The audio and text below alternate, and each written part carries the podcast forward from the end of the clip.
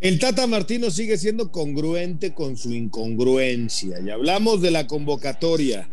¿Quiénes se van a meter entre los primeros cuatro de la Liga MX directo a la liguilla?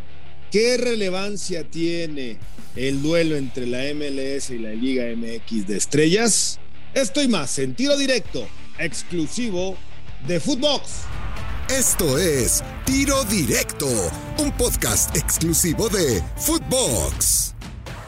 Amigos de Tiro Directo, qué placer saludarlos a través de Footbox junto a Alex Blanco. Mucho para conversar porque la convocatoria del Tata Martino ha salido y yo lo he dicho varias veces y no me voy a cansar de decirlo, mi querido Alex. El Tata es congruente con su incongruencia. Otra vez vuelve a llamar a lo que se le antoja. Se hace justicia en algunos porque no le quedaba de otra, porque unos jugadores no se los prestaban sus equipos por razones obvias. Y se hace justicia con algunos, pero sigue siendo congruente con su incongruencia. Ah porque no les llama a todos que están en buen momento, no ve la liga el Tata Martino, no les dice, no lo asesoran o no sé qué pasa. Eran partidos ideales, mi querido Alex, para Juan Pablo Vigón y el Pocho Guzmán y no los llama. ¿Cómo estás, Gus? Gusto saludarte en otro tiro directo. Yo, yo creo que ya lo tuyo es algo personal contra el Tata, ¿no? No, no sé, así, así lo siento a veces, pero a ver, yo creo que entiendo, entiendo lo hacia dónde vas, entiendo el cuestionamiento hacia el director técnico de México, porque sí creo que por el momento que vive Vigón, ¿no? Ya no es este de un partido ni de dos, ¿no? Lo de Vigón, ni siquiera con Tigres, lo de Vigón con Pumas, ¿no? Este ya ha mostrado regularidad como para haber sido tomado en cuenta antes, no para estos partidos. Eh, lo del Pocho Guzmán me parece pues sí, inexplicable. Lo de estos dos futbolistas ahí concuerdo contigo. Luego, yo creo, y pues es una, es una lista dentro de todo lógica, lógica porque no había de dónde echar mano y ahí es donde pues también voy a estar de acuerdo contigo porque si uno pensara, Gus, que el Tata lo hace realmente porque lo piensa, porque lo cree, porque sabe que eh, está basado eh, esta convocatoria o, va a utilizar a muchos de estos jóvenes en un futuro cercano, dices, bueno, perfecto. Pero me parece más por obligación para cumplir este compromiso, sacárselo del camino, este compromiso contra Guatemala en una fecha que no es FIFA y que tiene que cumplir y rellenar, esa es la verdad, porque vamos a ver a muchos de estos jóvenes que a mí me da mucho gusto que los tomen en cuenta pero que seguramente no los vamos a volver a ver en una convocatoria, esa es la realidad, porque de esta lista que dio, eh, pues yo creo, Gus, no sé eh, qué piensas tú, pero yo creo que tal vez le pueda alcanzar a dos futbolistas para estar en el Mundial. Y a lo mejor estoy exagerando, ¿eh? yo creo que Santiago Jiménez puede ser uno de ellos, el otro puede ser el Piojo Alvarado, y no sé si Marcelo Flores le alcance a llenar el ojo. Estamos hablando de un chico de 18 años, ¿eh? porque llamó a otro de 18, que es la sorpresa, el mexicoamericano eh, Gómez, que está en la Real Sociedad. Eh, pero yo, a estos tres que te menciono, me parece que pudieran soñar con Qatar. No creo. Pues difícilmente estoy de acuerdo contigo, se va a bajar algunos de los consentidos, algunos de los consentidos, algunos de las estrellitas que tiene el Tata Martino por poner a alguien que se lo merezca por lo que ha jugado en los últimos torneos, pero bueno, creo que los que mencionaste son los que en caso de que existiera una sorpresa podrían terminar arrebatando un lugar en la convocatoria para la fase final de la Copa del Mundo de Qatar. A ver si esta incongruencia o el ser congruente con su incongruencia le alcanza para encontrar la regularidad de cara a la parte medular, a la parte más importante de la era del Tata Martino al frente de la selección mexicana de fútbol. Ojalá y termine siendo una grata sorpresa y no una enorme y esperada decepción. ¿Quiénes pasarán para ti de la tabla general en los primeros cuatro lugares de la tabla? Ahorita, pues yo creo que Pachuca y Tigres no los vamos a quitar en el orden que tú quieras, pero no los vamos a quitar del 1 y el 2.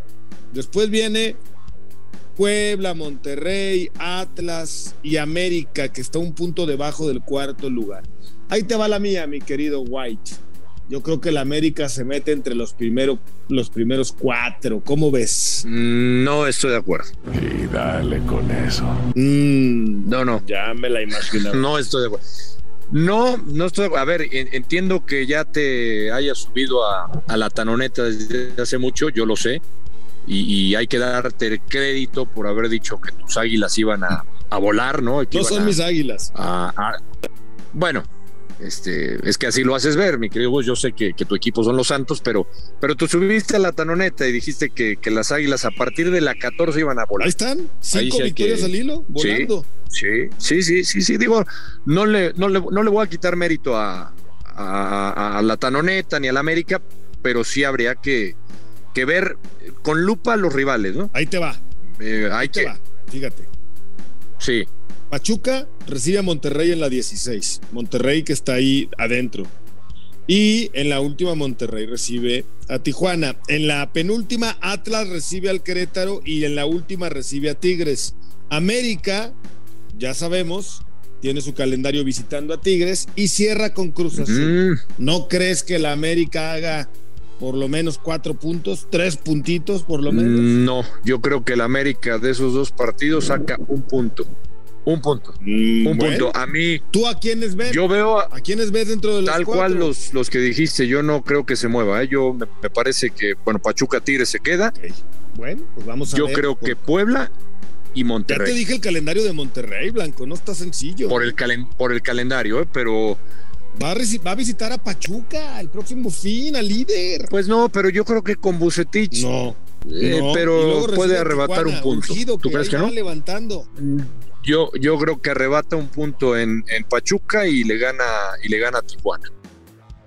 Ok, y luego el Atlas, el Atlas que va a visitar a Toluca, ¿cómo le va? Pues Toluca no anda tan bien. Bueno, ¿cómo le va? Yo creo que va a ser un empate ahí. Y luego recibe a Tigres, el Atlas. Ahí sí la tiene más complicada. Bueno, entonces tú crees que se quedan los cuatro Yo, que están. yo creo que nadie va a mover a Puebla. ¿Tú crees que alguien mueve a Puebla?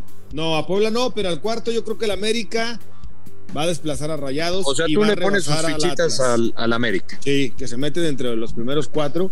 Y ahí sí ponte a temblar, ¿eh? Ponte a temblar, Blanco. Ponte a temblar, No, tú, yo- Pumas y No, todo el no, fútbol mexicano a temblar. Tengo miedo, tengo miedo. Pero en Tengo serio, miedo. en serio, de verdad es porque no, no le quiero, de veras hablo de no quitarle el mérito a lo que ha hecho el Tano. Pero espérame, ya vienen las primeras, la primera prueba real, la primera prueba de fuego contra Tigres. Ahí quiero ver al América. Ahí, ahí ¿Qué no viste que, que lo acaba de exhibir el Necaxa al Tigre? sí, pero es un accidente. Es un accidente del fútbol, Gustavo. No, no, no le va a volver a pasar. No, no, no. Mm. No, difícilmente ese partido lo, lo- ese partido no lo pierde Tigres. Lo va a ganar y lo va a ganar convincentemente contra el América. Bueno, esa es tu opinión. Yo la Tú- respeto. tú- lo, lo pasa es que tú ya estás ilusionando de más al americanismo. Voy con el empate en Tigres y victoria ante Cruz Azul. Pero bueno, a ver, Liga de las Estrellas, o mejor dicho, partido de las estrellas entre la Liga MX y la Liga MLS.